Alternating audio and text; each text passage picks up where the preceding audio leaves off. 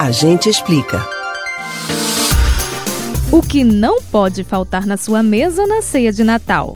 Uma iguaria que, mesmo sendo um tanto cara, costuma marcar presença em muitos lares nessa época do ano é o queijo do reino. Mas você sabia que essa tradição é específica daqui, do Nordeste? A gente explica. O queijo do reino surgiu quando a família real portuguesa, instalada no Brasil em 1808, mandou trazer da Europa um produto muito consumido por lá, o queijo Éden. Ele era fabricado na Holanda e enviado a Portugal antes de embarcar para terras brasileiras. O alimento que viajava nos porões dos navios era armazenado em latas redondas, formadas por duas cuias de metal para tentar diminuir os impactos.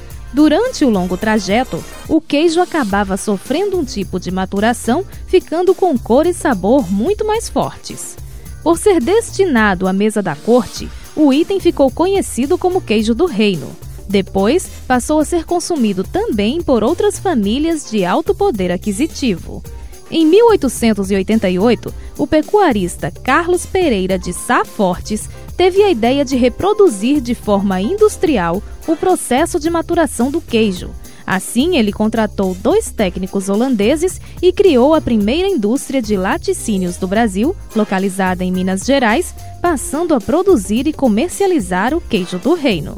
Historiadores apontam que ele chegou a importar vacas holandesas, além de comprar maquinário da Alemanha e da Holanda para montar a fábrica. Daí até o consumo do item se tornar tradição no Natal, não se sabe exatamente o que aconteceu. É provável que seja por se tratar de um alimento nobre que não se come todos os dias, ideal para ocasiões especiais. Outras pessoas acham que tem a ver com a cor vermelha da casca comestível, que lembra os enfeites natalinos e a roupa do Papai Noel. O fato é que o costume é próprio do Nordeste do Brasil. O motivo para isso também não é bem conhecido. A hipótese mais aceita é de que descendentes de holandeses que ficaram em Pernambuco depois da ocupação do século XVII tenham ajudado a introduzir o hábito à nossa cultura, que se espalhou para outras partes do Nordeste. O que faz bastante sentido, já que o nosso estado é o maior consumidor de queijo do reino de todo o país. Você pode ouvir novamente o conteúdo desse ou outros A Gente Explica no site da Rádio Jornal ou nos principais aplicativos de podcast: Spotify, Deezer, Google e Apple Podcasts. Betânia Ribeiro para o Rádio Livre.